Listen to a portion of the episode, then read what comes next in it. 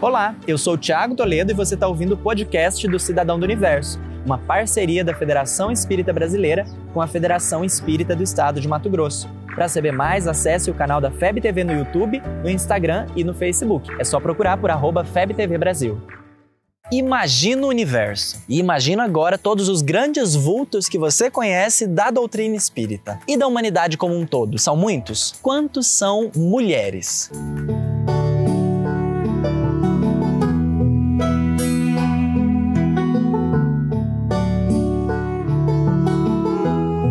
Pois é, com qual frequência você se lembra das grandes personalidades femininas? Será que elas não existem? Será que não estão contribuindo? Ou será que a nossa lente está embaçada? Eu acho melhor essa última possibilidade aqui, né? Essa semana a gente está celebrando o aniversário de um desses grandes vultos. Amélie Gabrielle Boudet, professora e artista plástica francesa, nascida em 23 de novembro de 1795 e esposa de Allan Kardec, codificador da doutrina espírita. Amélie não foi apenas uma grande incentivadora do codificador, como indicam as biografias e até o filme lançado recentemente mas uma grande continuadora do seu trabalho. A história está repleta dessas grandes personalidades. A criatura humana por si só traz uma profunda ânsia pela liberdade. As mulheres, no entanto, têm necessitado de um esforço redobrado para alcançar os direitos que aos homens sempre foram concedidos. Surge o feminismo como um grande símbolo desse anseio. A ideia feliz, iniciada por verdadeiras heroínas, missionárias que lutaram contra a intolerância intolerância destacaram-se em diversos períodos históricos, afirmando que a biologia não é fatalidade na definição da capacidade mental e cultural, quebrando as primeiras cadeias da intolerância. São inúmeros os exemplos, além de Amélie,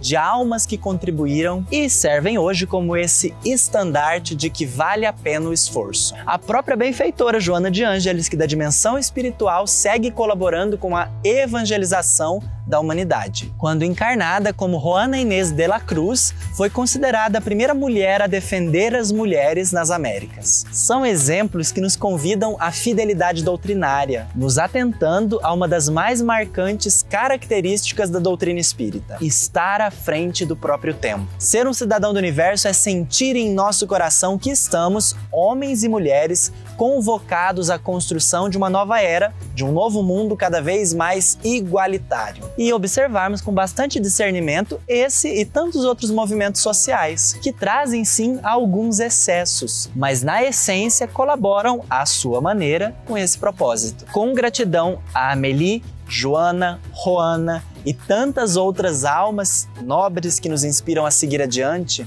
trabalhando com Jesus pela construção do mundo de regeneração. Faz sentido para você? Qual outra mulher da história te inspira a seguir adiante?